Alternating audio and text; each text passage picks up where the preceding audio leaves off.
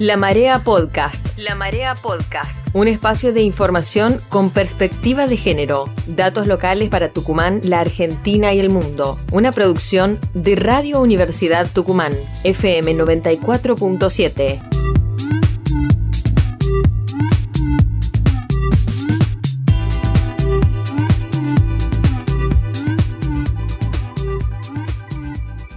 Dos femicidios en un mismo día en Tucumán.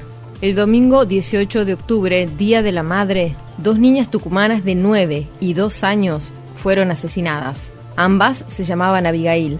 Tanto en San Cayetano como en el acceso a Lomas de Tafí, donde se produjeron los dos hechos, la impotencia y la bronca inundó las calles. Por eso, vecinos y familiares salieron a protestar mientras que la policía llegó para reprimir.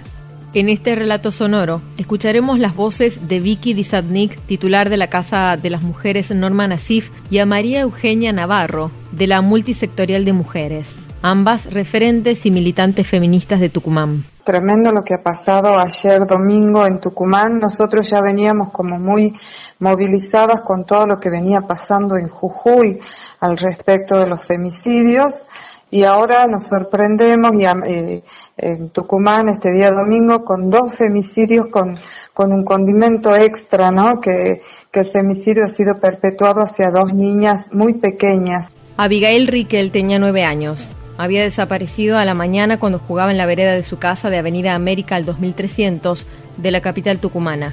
Su padre había ido a realizar la denuncia en la comisaría 12, pero la respuesta que recibió, según denunció en medios de comunicación, fue que no había móviles disponibles para realizar la búsqueda. Horas después, un grupo de vecinos que realizaba el rastrillaje encontró su cuerpo sin vida a metros de la vivienda de la niña.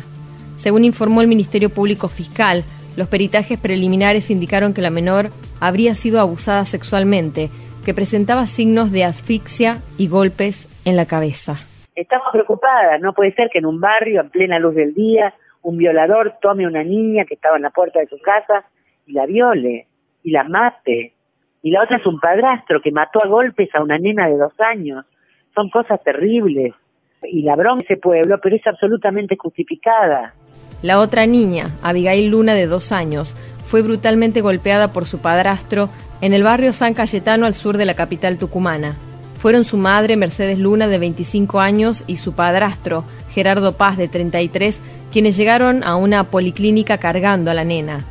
Al ser interrogada por los médicos, la mujer contó que su pareja habría ocasionado las lesiones a la menor, por lo que el hombre fue detenido por la policía. A un par de horas del hallazgo tan macabro nos enteramos de otra niña de apenas dos años que ingresa al CAPS, a una salita este, de salud de un barrio, también víctima de, violencia y de maltrato, que finalmente eh, muere, ¿no? Esto habla y da cuentas de la violencia machista que está muy recrudecida en nuestra provincia.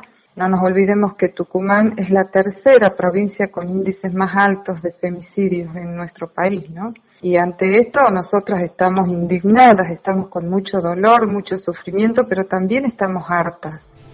Por el crimen de Abigail Rickel, los investigadores identificaron a un sospechoso que esta semana había salido en libertad tras haber permanecido detenido en una causa por robo agravado y que cuenta con antecedentes por abuso sexual. El sospechoso está prófugo y es intensamente buscado por la justicia.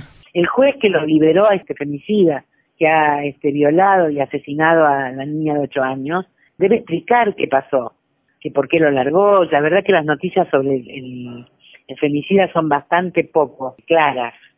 Por lo tanto, queremos, queremos claridad, queremos justicia, Ahora se está preparando una marcha que está por salir hacia la comisaría 12, donde han reprimido encima ayer, porque la bronca de ese pueblo, la bronca de ese barrio, frente a la muerte de esa niña ha sido terrible.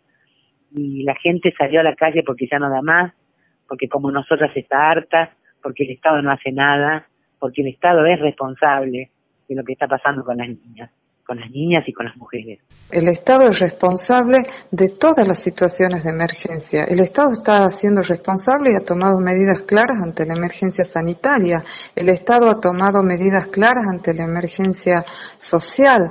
Entonces entendemos que acá hay una emergencia en violencia porque las características de, los femicidios y además los índices, ¿no? Las estadísticas y los índices de femicidio, este, dan a la cuenta eh, claridad en que esto se ha transformado en una epidemia y que esto es gravísimo. Eh, los índices de delincuencia durante la pandemia han disminuido en su gran mayoría. El único índice de delito que no ha disminuido, es más, aumentó de manera cruda, es el índice de femicidios. Entonces, si ante esta situación no entendemos o no entienden los funcionarios que están ante una emergencia y que el Estado debe hacerse cargo de las situaciones de emergencia y emitir presupuestos acordes a las problemáticas. Esto me parece que son los puntos fundamentales para entender que esta cuestión de los femicidios es una cuestión de política pública. Ambos crímenes ocasionaron gran consternación en Tucumán, que es la tercera provincia en cantidad de femicidios en lo que va del año. Esto fue La Marea Podcast, un espacio de información con perspectiva de género, producido por Radio Universidad Tucumán, FM 94.7.